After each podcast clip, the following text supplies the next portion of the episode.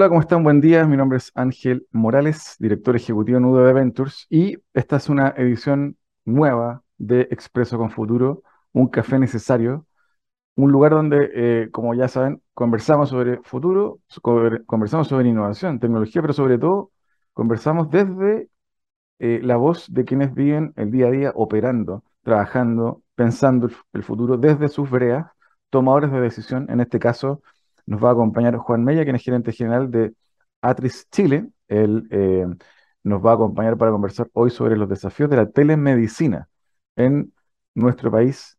No se lo pierdan al regreso de este breve corte con Juan Mella, gerente general de Atris Chile. No se lo pierdan.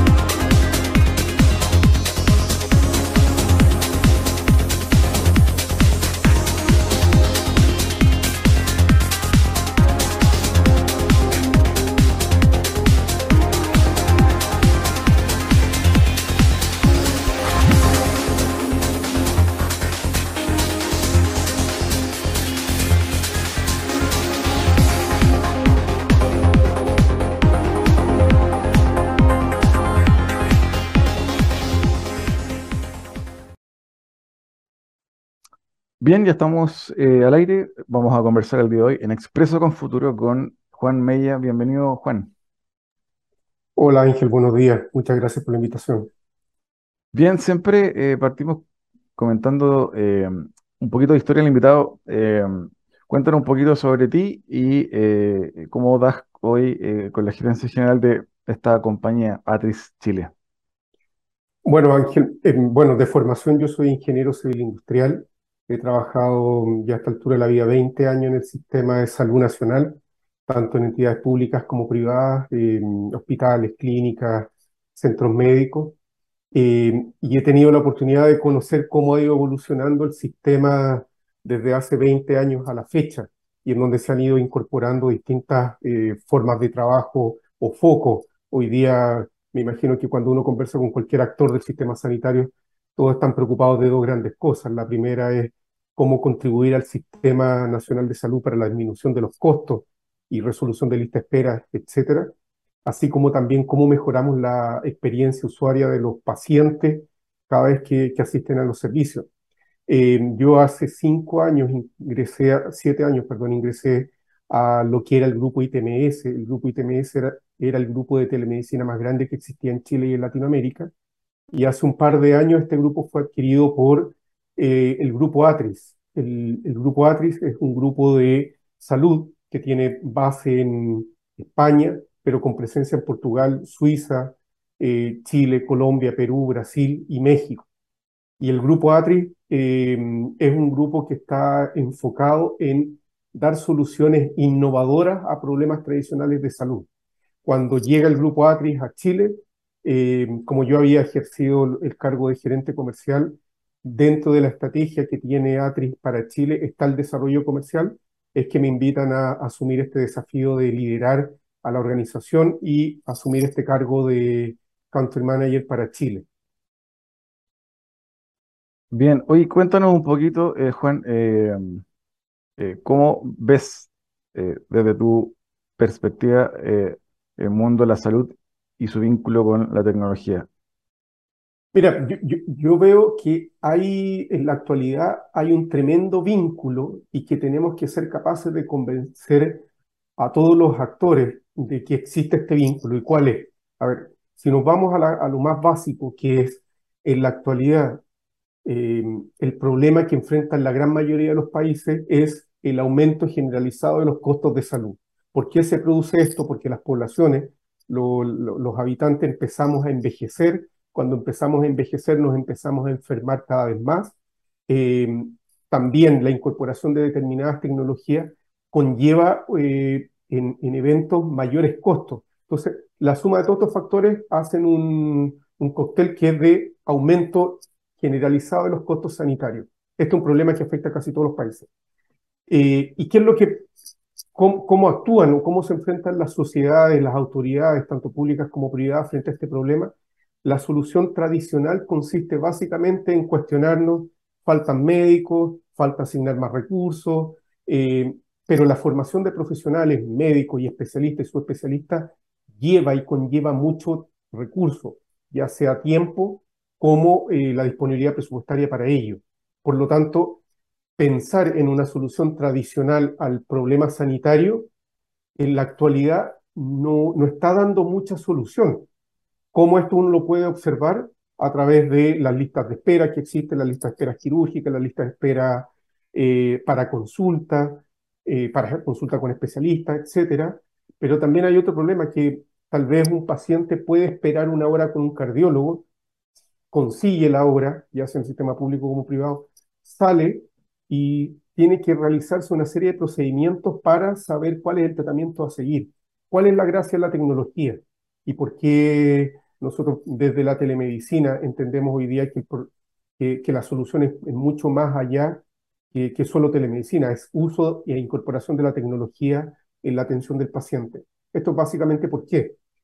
Eh, si nosotros tratamos de dar una respuesta tradicional a una lista de espera, no sé, 10.000 pacientes en una lista de espera, vamos a necesitar el equivalente a 10.000 horas médicas. Hoy día conseguir esas 10.000 horas médicas en especialista, subespecialista, es casi imposible.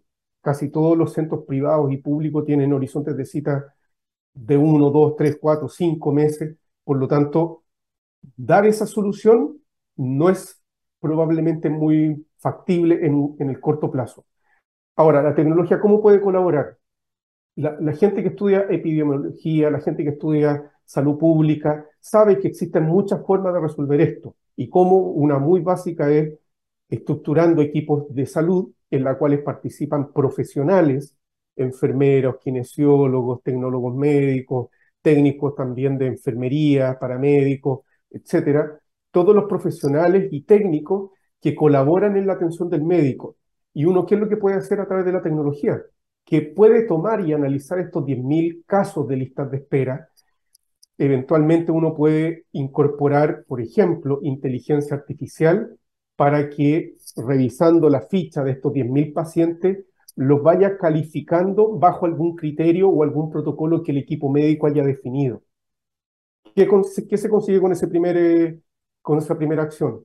Que los, los 10.000 pacientes pueden recibir una atención casi instantánea o lo que se demora la inteligencia artificial en procesarlo, que, que, todos sabemos que es muy rápido. Por lo tanto, si incorporamos inteligencia artificial en, una, en esta primera línea, eh, podemos tener una rápida clasificación. Segundo, los equipos sanitarios pueden revisar los casos según estos criterios eh, o protocolos médicos y, definir este grupo es prioritario, este grupo tiene un poco de menor prioridad, este tercer grupo era, no, era tan prioritario, etc. Y finalmente uno va ordenando la fila en la atención y van a llegar a la atención con el profesional o con el especialista o subespecialista los que realmente requieren la, la consulta médica. Entonces, la, por ejemplo, la inteligencia artificial, el colocar dispositivos, hay algunos dispositivos que uno los puede conectar al smartphone y permiten medir la presión, permiten medir el nivel de, no sé, de, azúcar en la sangre, así como ver el interior del oído. La tecnología hoy día existe, existe bastante, y la gracia es que es de muy buena calidad la tecnología que está disponible. Hay muchos actores en Chile, Israel, en Estados Unidos, en Europa, que, que pueden contribuir a esto. Eh, y acá lo que se trata es cómo convencemos a los actores de que la forma tradicional no es la única. Eh, y, los actores, ¿quiénes son? Eh, los equipos médicos, los equipos de profesionales no médicos, los técnicos en salud, los pacientes, las autoridades, es decir, de alguna forma todos los stakeholders que están en torno al problema eh, y en donde una vez que les empezamos a mostrar a ellos que estas soluciones son muy efectivas son muy prácticas porque en, un, corto plazo tiempo uno, uno, empieza a resolver las listas de espera y finalmente son muy confiables y entregan un nivel de calidad en la atención muy similar al modelo tradicional, ahí uno puede lograr avanzar. Nosotros en esa línea hemos estado reuniéndonos con autoridades tanto públicas como privadas, eh, presentándole lo que Atris hace, porque Atris esencialmente es entregar soluciones innovadoras a problemas tradicionales de salud. Una de ellas es la telemedicina, pero existen otras más. En, no nosotros tenemos tres grandes líneas de, de, servicios médicos, una es la oncología, otra es la prevención y tercero es el diagnóstico. En oncología existe la posibilidad, utilizando herramientas tecnológicas, de hacer eh, lo que se llama tamizajes oncológicos o screening oncológico, en donde básicamente, por ejemplo, una mutualidad podría ir y, evaluar a todos los trabajadores eh, que tienen algún nivel de exposición al sol y si tienen alguna mancha en la piel, algún lunar, pedir que con determinada aplicación y una cámara de un smartphone la fotografíen. Con el uso de inteligencia artificial, con eh, estos equipos de, profesionales y técnicos de la salud, en coordinación con un dermatólogo, se, se, pueden atender volúmenes muy altos de pacientes en donde finalmente uno termina atendiendo a quien realmente necesita la atención. Atris, por ejemplo, esto lo realiza mucho en Europa, y en España la experiencia cuál es, que de cada, del 100% de los trabajadores que, que son evaluados porque tienen alguna sospecha de alguna mancha, lesión o algún lunar en la piel, em, el 9%, el 8% de estos pacientes realmente tenían algo relevante.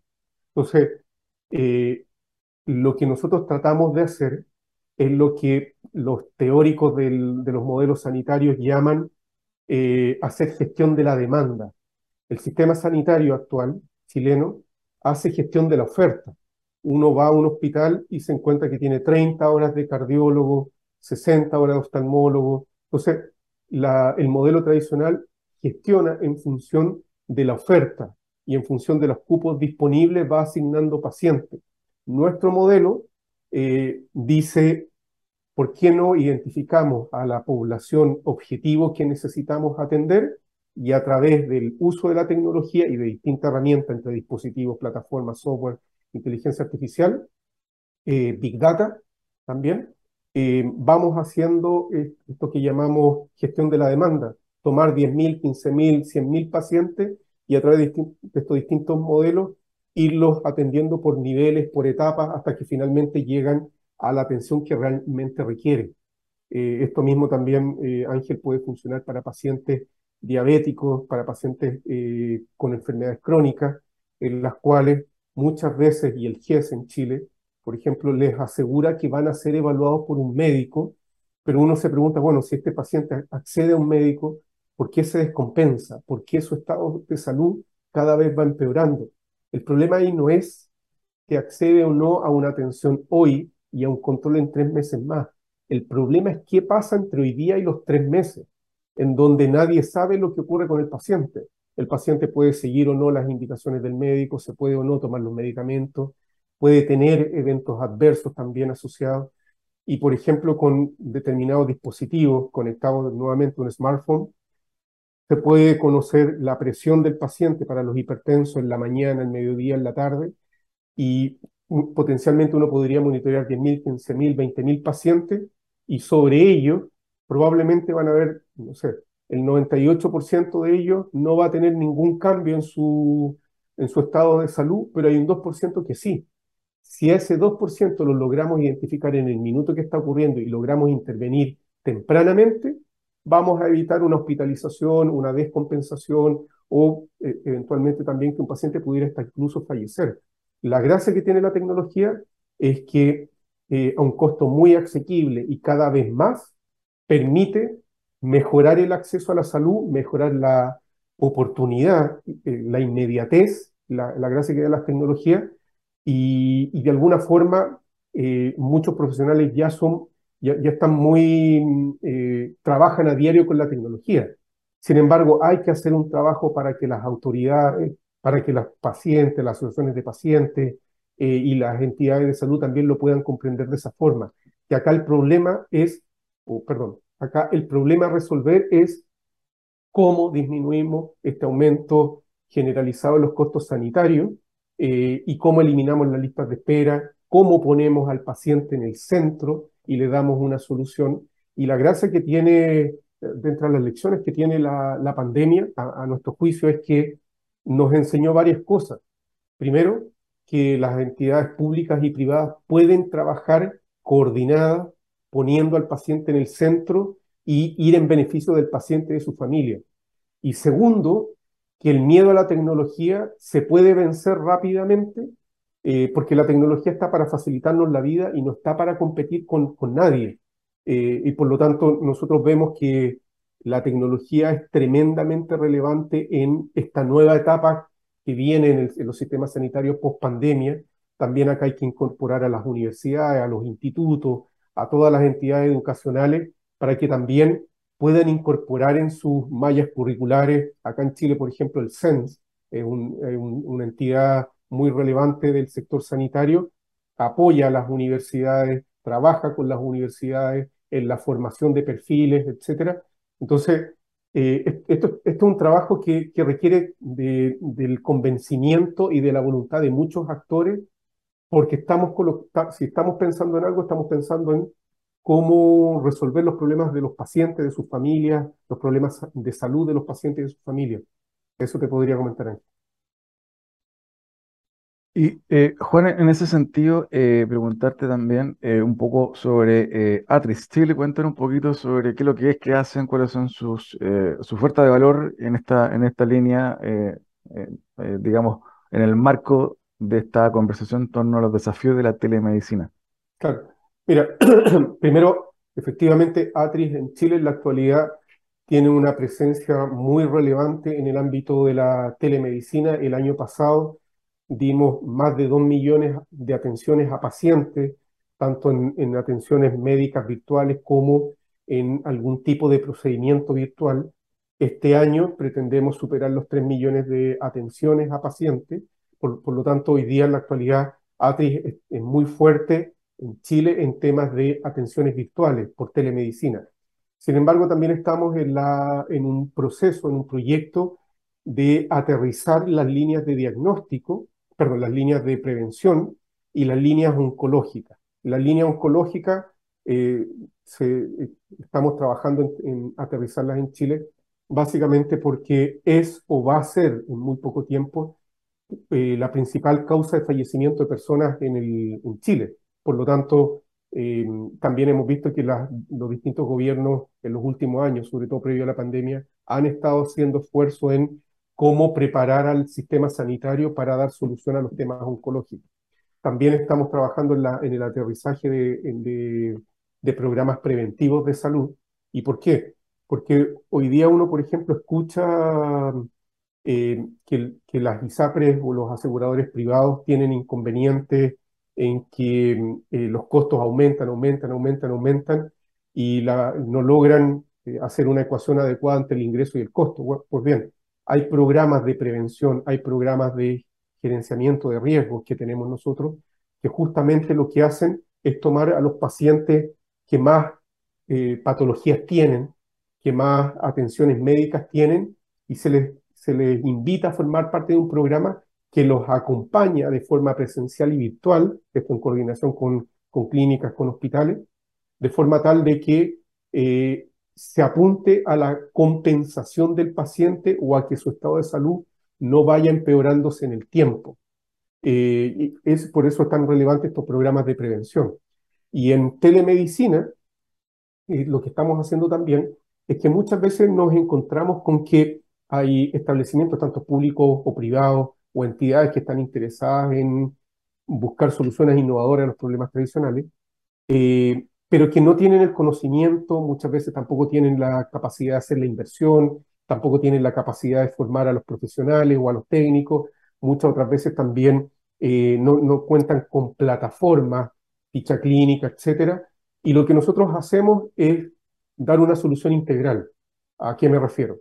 Por ejemplo, si en Punta Arena, en Arica, en Viviri, eh, se quisiera resolver una lista de espera, pero no tienen nada, nosotros podemos desde habilitar una clínica móvil o podemos ir a un CEFAM y tomar algún box que, cuente este establecimiento y habilitarlo desde cero.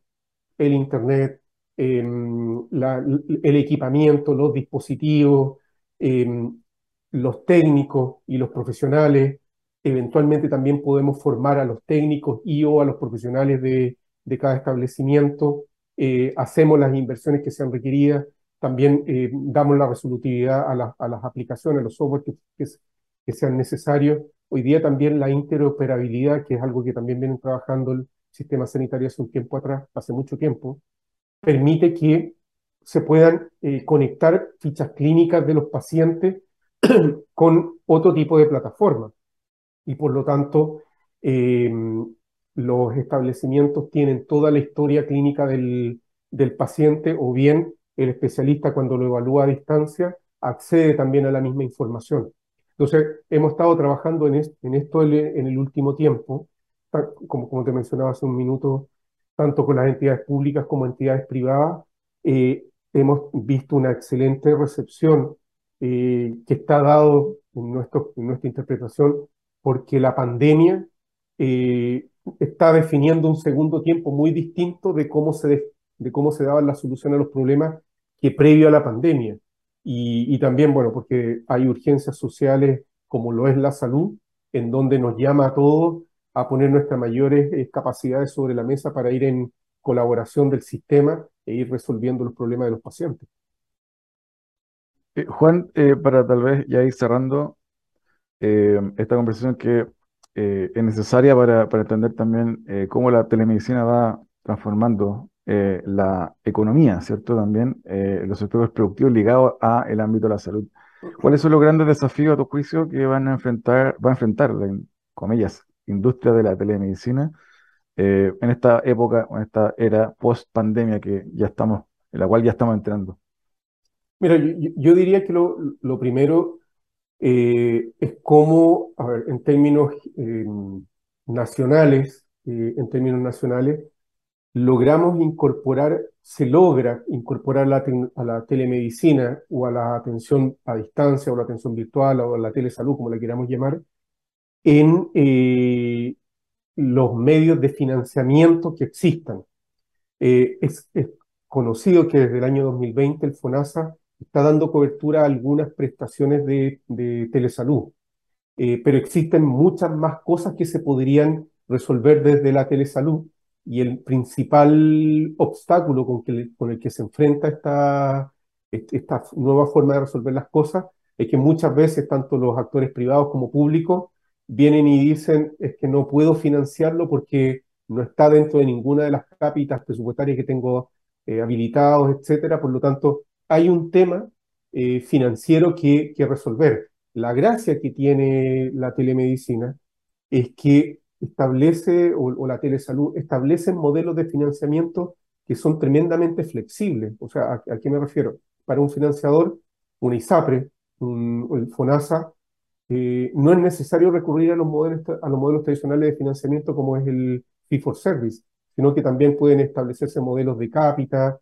modelos de, de, pago por premio, por, por resultados sanitarios. Hay una serie de, de modelos que que, son bastante flexibles y que van en beneficio de poner al paciente en el centro, compensarlo e ir mejorando su calidad de salud. Eso es lo primero. Lo segundo que, a nuestro juicio es, hay que eh, ir resolviendo, tenemos que ir resolviendo las brechas culturales en los profesionales médicos, los profesionales no médicos, los técnicos, porque la tecnología eh, es cada vez más intuitiva, pero hay que perderle el miedo.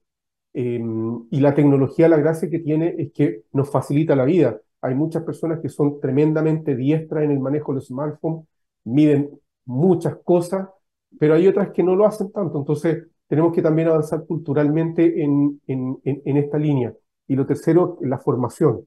Sea, es muy relevante que los profesionales, los médicos, los técnicos, también los técnicos informáticos, toda la gente que estudia carreras ligadas a la tecnología, no necesariamente las carreras ligadas a la salud, también entiendan que la tecnología no compite con la salud, no son enemigos, al contrario, son aliados y se necesitan mutuamente. Y sería muy conveniente que la formación de, de, técnicos, de ingenieros, de ingenieros biomédicos, etcétera, todas esas carreras eh, tecnológicas, también se puede incorporar el que empecemos todos a pensar cómo damos soluciones desde la tecnología a los problemas tradicionales de la salud. Cómo conseguir que un adulto mayor acceda, un adulto mayor acceda a poder comunicarse usando la tecnología. A nivel mundial existen muchas, muchas herramientas. Nosotros mismos, por ejemplo, Ángel, usamos un aparato para la toma de la presión que está pensado en adultos mayores. Tiene unos números grandes, tiene unas teclas gigantescas, por lo tanto, si alguien tiene problemas de visión, también con la, con la yema de los dedos puede reconocer qué botón es. Y, y en eso, cómo, vamos siendo cada vez más eh, empáticos con que este es el problema a resolver a los adultos mayores no se les puede dejar solos, tenemos que acompañarlos en este proceso y es un tremendo desafío. De alguna forma, resumiendo, yo te diría financiamiento, segundo, em, el cómo manejamos culturalmente el, que los equipos sanitarios incorporen esta solución y tercero, en la formación de los futuros técnicos y profesionales, tanto del ámbito sanitario como del ámbito tecnológico. Juan, te, eh, quiero agradecer eh, la conversación. Eh, sabíamos que tenías en esta oportunidad un, poco tiempo, así que lo hicimos un poquito más intensivo, la entrevista y la conversación. Esperamos tenerte en una próxima oportunidad, obviamente, para seguir conversando sobre telemedicina. y te mando un abrazo y muchas gracias por tu tiempo el día de hoy. Muchas gracias, Ángel. Yo, yo solo dejar invitado a todos quienes les interese conversar de esto nuestra página es atricial.com. Quien quiera acceder a esta página tiene también donde conectarnos. También tenemos una página acá en Chile que es atris.cl. Atris es con Y. Eh, y nosotros quedamos disponibles para todo aquel que quiera conversar, estudiantes, universidades, profesionales, que les llame la atención esta, esta materia y que tengan la intención de desarrollarse por este, por este rubro. Nosotros vamos a estar disponibles tanto para quien busque una solución como para quien le, le interese participar de nuestro proyecto. Así que muchas gracias por la invitación y un saludo para todos. Que tengan un excelente día. Gracias, Juan. Eh, nosotros vamos a una breve pausa y ya estamos para el cierre de esta edición del día de hoy. No se lo pierdan. ¿Quieres ser un protagonista?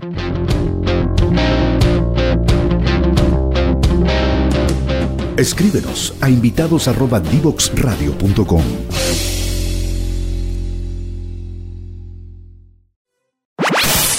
Conoce toda nuestra programación en www.divoxradio.com.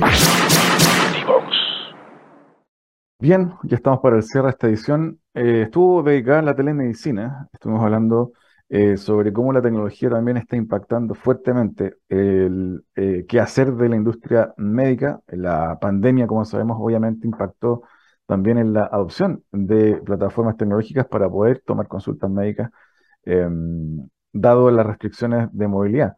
En ese sentido, Juan Mella, que es gerente general de Atris Chile, nos eh, comentó sobre también los desafíos que tiene para la industria eh, médica el contar con em, eh, infraestructura, capacitación en los equipos, también interés por parte de los usuarios para poder utilizar plataformas tecnológicas o dispositivos tecnológicos que permitan contribuir también a la toma de eh, de horas médicas, eh, entre otros, eh, a la hora de poder hacer un chequeo médico de rutina.